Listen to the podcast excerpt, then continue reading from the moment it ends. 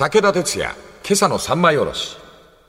おはようございます。武田哲也です。おはようございます。水谷香奈です。朝っぱらから誠に申し訳ございません。もう一言加えた方が良かったかな。はい。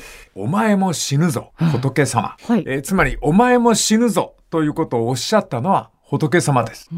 これは小さな写真集であります。絵はがきぐらいの大きさのはい。お寺の掲示板っていう写真集があったのよ。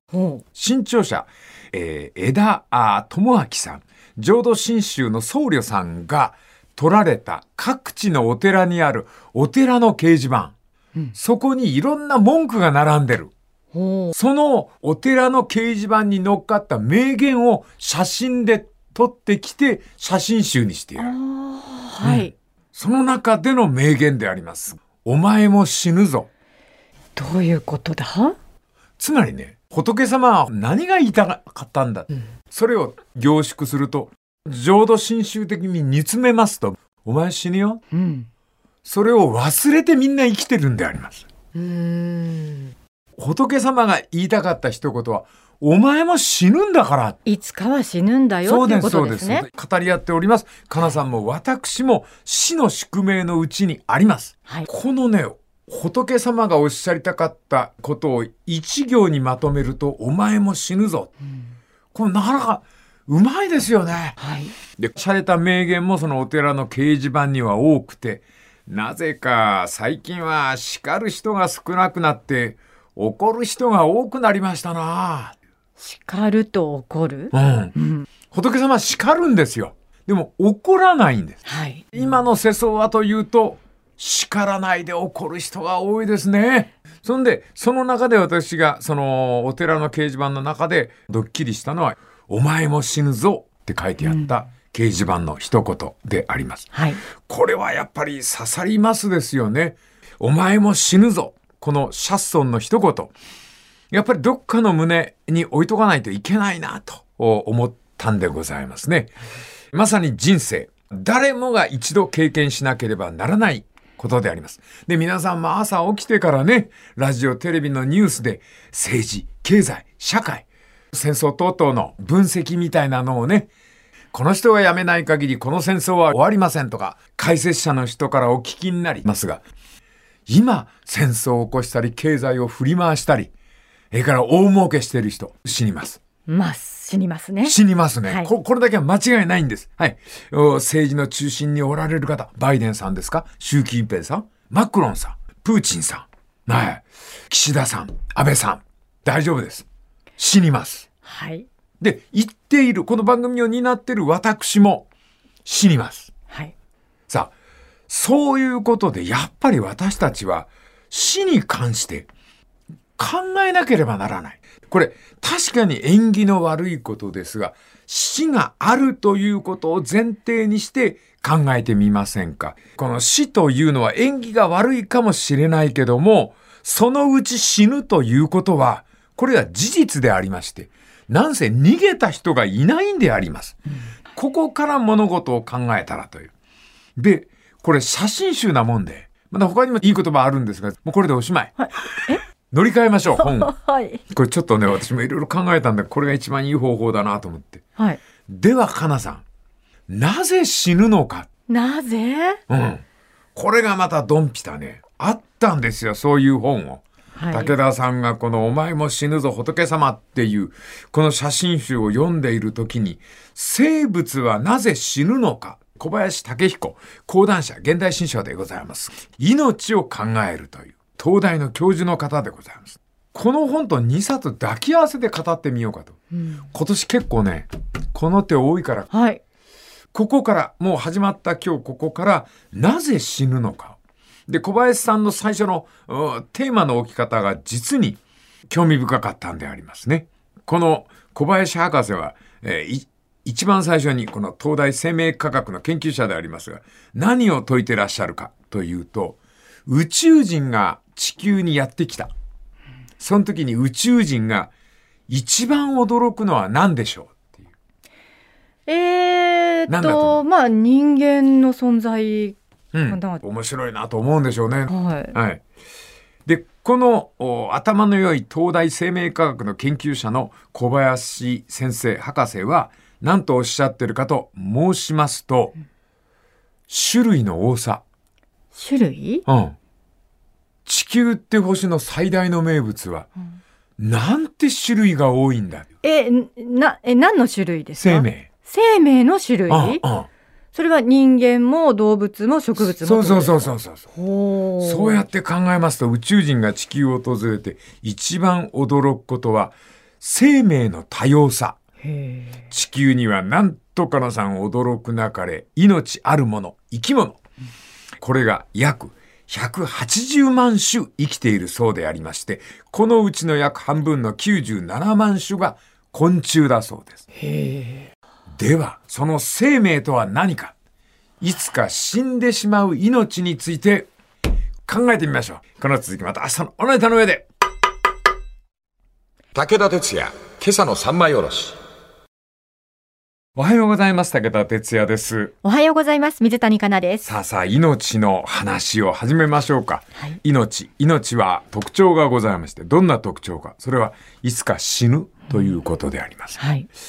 ものすごく激しい言い方をすると、死なねばなりません。はい。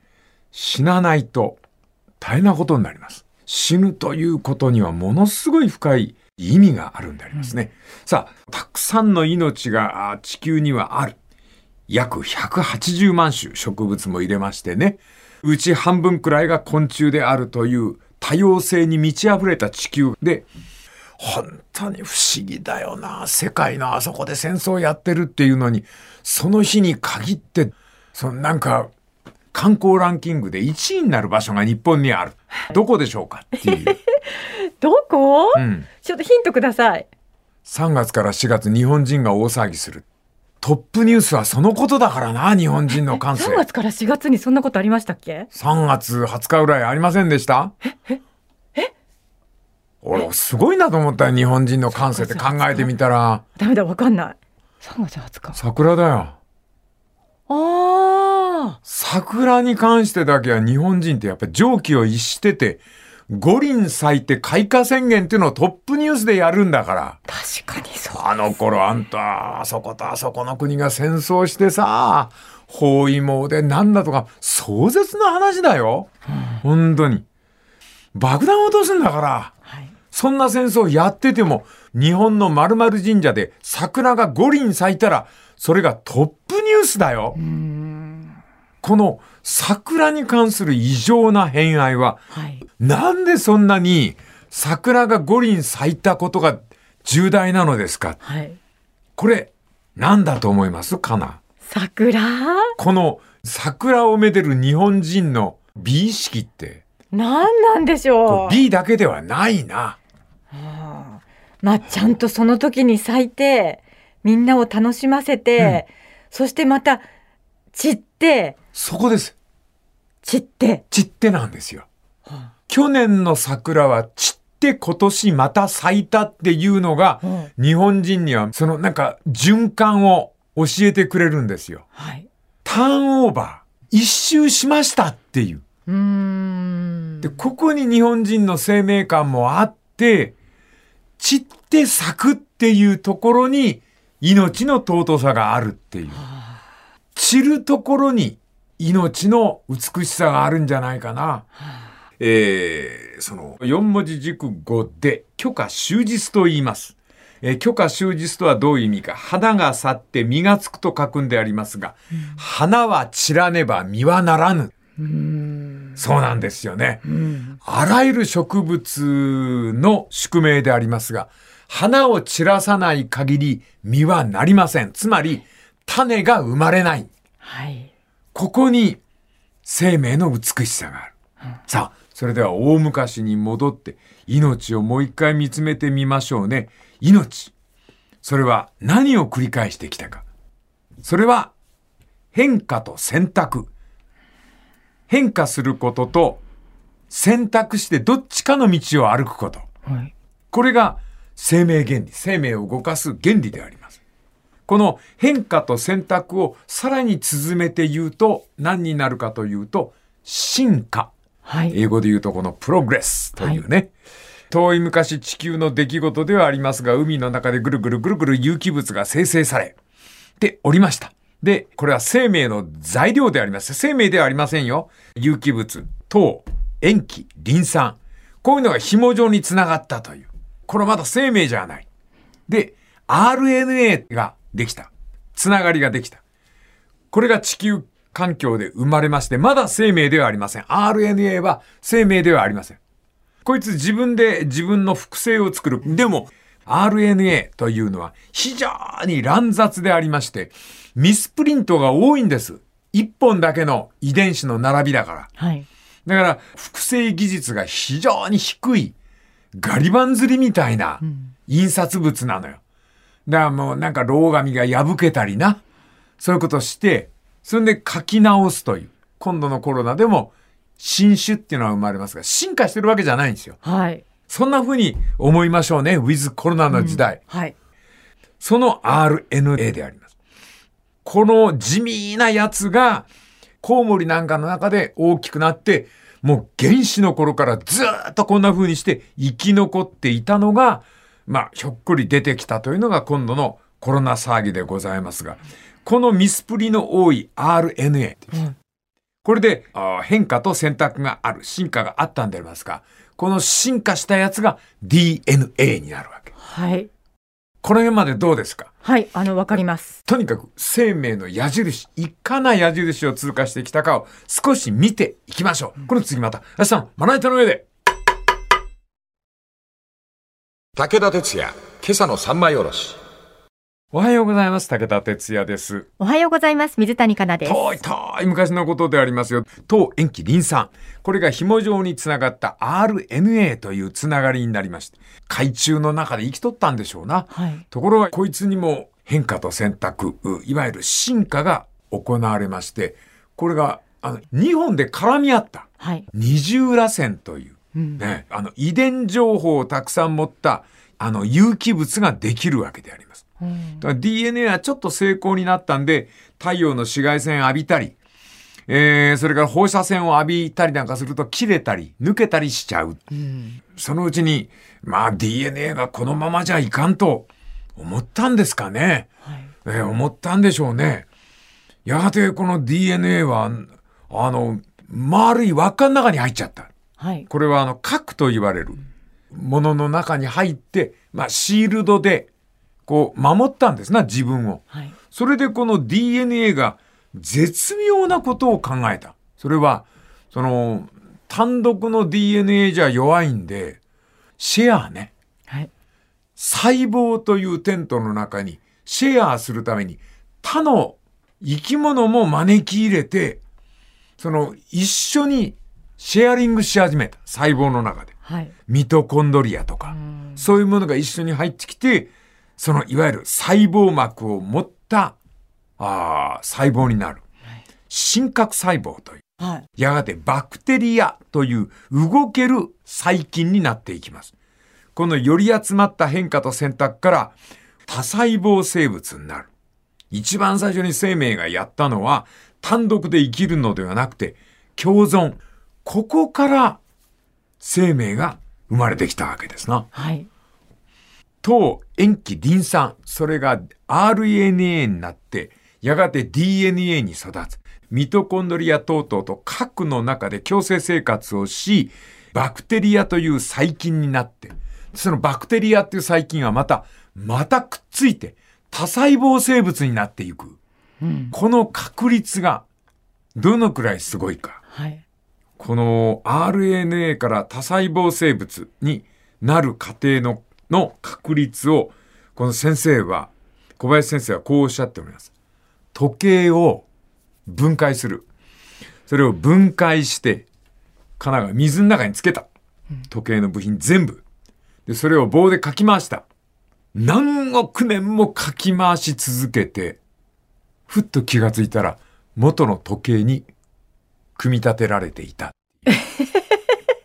すごい確率ですね。ものすごい確率だよ、よくわかんないけど、すごい確率ですね。それくらいの年数をかき回して出来上がった生命という時計が命なのよ。ありえないぐらいの確率ですもんね。そうそうそうそう。だから、やっぱり生命そのものは皆さん、はあ、声を大にして言いますが、奇跡なんですよ。そうですね。うん。その、お組み立てられたその時計は、そこから一斉に時を刻み始める。そうなんですよ。時を刻む。つまり、時間という枠内に入っていきます。生き物が誕生すると、そこから驚くべきスピードで、種類が増えていきます。で、この生物間の関係性が強まり、新たなる生活う環境が作り出されていく。どんどんどんどん。そして、もう、宿命ですね。大量絶滅という変化。それが生命環境に襲いかかってくるようになる。はい。生命体が前進してどんどん進化していくためには、一回全部滅ばないとダメっていう。なんとかな驚くなよ。過去地球は5回、5回生物の大量絶滅を体験してるんだって。あ、そうなんだ。5回もあったんだよ。で、ほんのわずか生き残った種類が、また命をつないでいく。大量絶滅しなくちゃいけないんですね。ある意味で宿命なんですよね。あ海中の有毒金属、火山の噴火、気候の激変。そのたんびに地球上の生物の90%が滅んでいるんです。で、生き残った10%が命をつないでいくという。やっぱり死は次の生きることを呼び込むための重大な基礎固め、ベーシックな出来事なんであります。で、それの中で最も有名なのが、隕石の衝突によって恐竜の約70%が絶滅したという約6650万年前の中生代の恐竜の絶滅なんだって。はい。これでガラッとせ生物の層が変わっちゃったのね。この恐竜の大量絶滅によって生き物は選択され、そして隅っこで生きていたものが次に、もう人間なんて典型的であります。ネズミのような食われるだけの存在から、この脊椎動物、あ類人猿、哺乳類の人間が誕生するわけである。はい。この地球環境で重要なことは、絶滅はあるんです。この次また明日のまな板の上で。武田鉄矢、今朝の三枚おろし。おはようございます。武田哲也です。おはようございます。水谷香奈です。約6650万年前、中生代のことでありますが、巨大な巨大な隕石が地球に激突し、その、まあ、衝撃波等々で、地球に生きておった恐竜の約70%が絶滅。恐竜から食われてばっかりの隅っこの方に生きておりました夜行性のネズミ。そいつらがゆっくりと立ち上がり、やがて、えー類人猿になり、人類になっていくという、人間を生むきっかけになったのは、このメキシコ、ユカタン半島に落ちた巨大隕石と言われております。はい。これは哺乳類にとって巨大な偶然だったわけでありますけども、もしかすると今度は人間を滅ぼすために別の隕石が起こってくるかもしれませんという。そのために死というものを考えていこうという今週でございます。とにかく生命の進化。ちっちゃなネズミのような生き物から猿に進化し、進化した後、やがて人類が生まれてくるんですけども、とにかく生命の凄さは多様性でありまして、次から次へと新しい生命の形を、タイプを生み出しまして、新種を生み出しまして、命をつないでいく。はい。え大絶滅、これは起きます。覚悟しましょう。はい。一番近い大絶滅は6650万年前の白亜紀恐竜などが死んだ隕石激突でありますけども、新生代の幕開けはこの隕石の激突から始まったわけでありますな。はい。これ死んでいくときは恐竜は恐竜で無念だったろうな、やっぱり。はい。えー生き物の死はタイプが2つしかありません。食われたり、病で死んだり、飢えで死んだり、あるいは仲間同士が戦いによって死んだりというアクシデントの死。地上の生態系、生き物の中では大半がこの死です。争いとか病とか上から死んでいく死でありますが、人間に特有なのは、寿命、遺伝子のプログラムによって死んでいくという。はい。これは遺伝子の劣化。この劣化によりまして、酸化が進み、酸化が進むと癌化するという、癌になるというリスクを背負って、加齢によって死んでいくわけであります。はい。ただし、この DNA も、これは生きていくための猛者でございまして、新しい細胞を正確に複製していく。すごいんですね、これ、DNA って。10の9乗に1回、つまり10億回に1回程度のミスしかないんです。この正確さで新旧の細胞を入れ替えていくわけである。皆さん方の体は新旧がありまして、細胞は期限によって死んでいって、はいそれが新しいのとチェンジするから、かなさんは今ここにいます。はい。その時間の単位で言いますと、腸管、腸の大腸小腸の管、これは数日で、皮膚は4週間に1回、血液は4ヶ月、そう入れ替わり、新製品になっております。はい。ぐずぐず文句言わない。小じわが増えたぐらいで、ガタガタ言わない。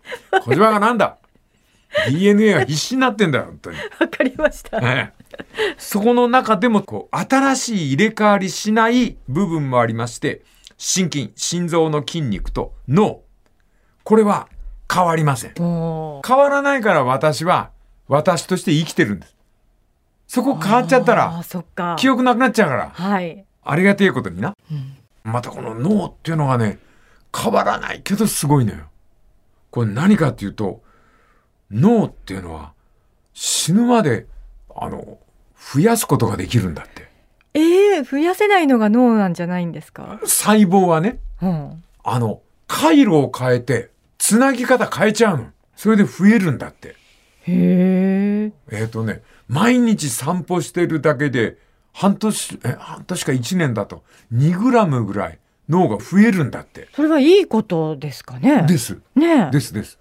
それまた別にするな。はい。今勉強中、そこのところはね。はい。で、新旧の入れ替わりとは何かというと、死ぬということによって生きるということが支えられているという。うん。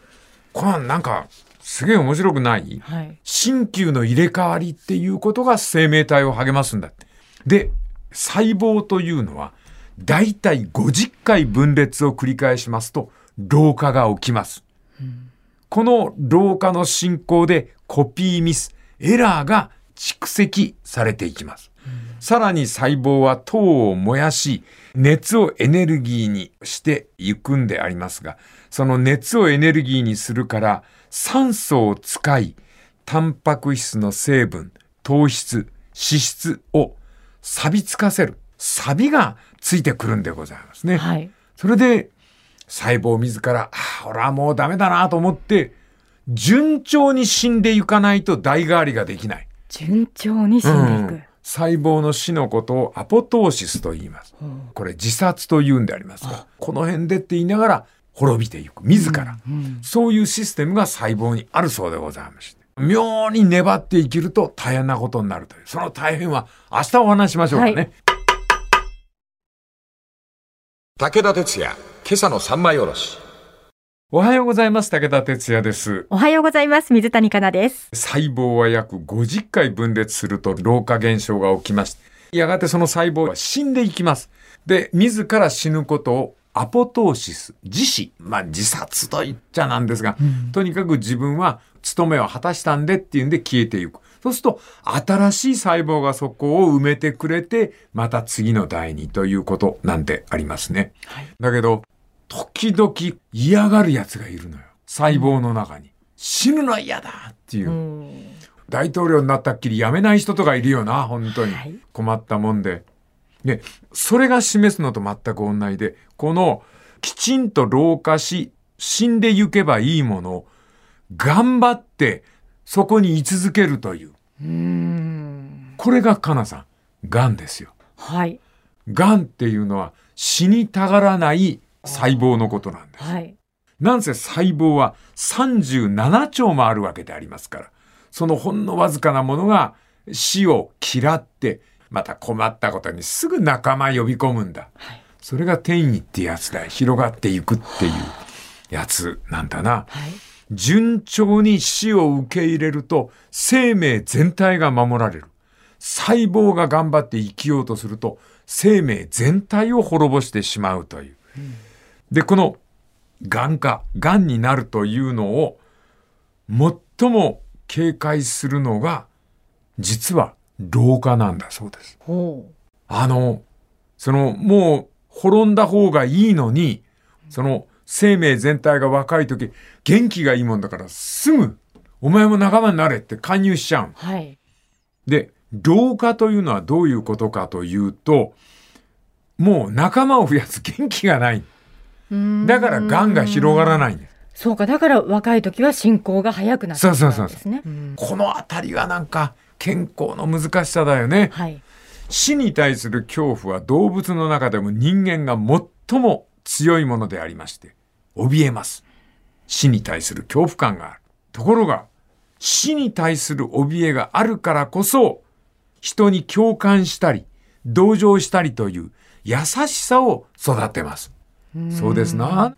あの、ウクライナのええ気の毒で気の毒でね、はい中国みたいな大国だったらとかアメリカみたいな大国だったらって大国に憧れますよね。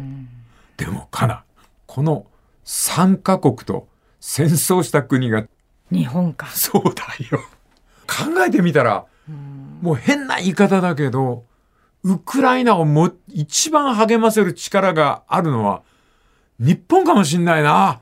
武田さん思ったりするんですよね。はい。のでまたどっかのあの田舎の旅館がね、宮城県の旅館が、旅館の一室開けてるんで、俺もう泣けてきちゃって、はい。ウクライナの人来て、うちの温泉に使って、ここの座敷でのんびりしてください。部屋を開けてありますから。うーん。なんて優しい。つまり、これかな。俺らが涙ぐんでウクライナの人たちに思わず同情してしまうのは、そうなんです。死への共感があるからなんです。で、自分たちの父ちゃん母ちゃん、じいちゃんたちも、その恐怖に震えた近代史を生きていた人だからですよ。はい。ねえ。そうやって考えると、死ぬっていうことが他者への、なんかいわゆる優しさを育ててくれる熱源になってる。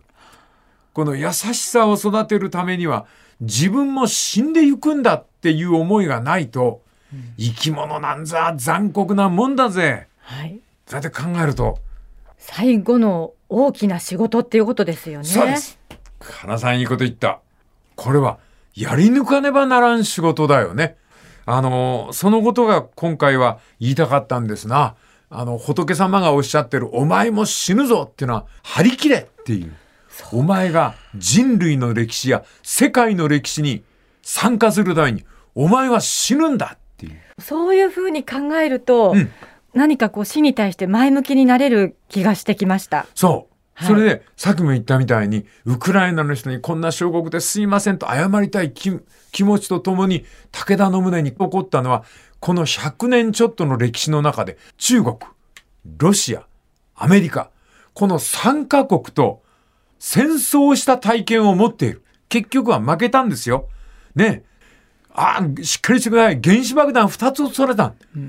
それでも頑張って、ああ、だ、戦後の復興を成し遂げたんだから、はい。ウクライナの人たちにきっと力になるっていうことを話してあげられるのは、この小国日本の我らではないかと思って胸を叩きましょうぞ。はい。ねえ。そうやって考えると、死が優しさを醸成し、死が絆を生んでいくという。人間の持っている共同体の中体、この共同体を結ぶ紐となり得るのは、私も死んでゆく弱い人間ですという自覚だと思うと、死というものは重大な働きがあるという。あれ？終わっちゃいそうな。来週はそう、もうちょっとやらせてくださいね。ちょっと、あまりにも上手に結んだもんで自分でハッとしましたが、また来週ももう少しこの話はい続けてみたいと思います。この続きまた来週のまな板の上で。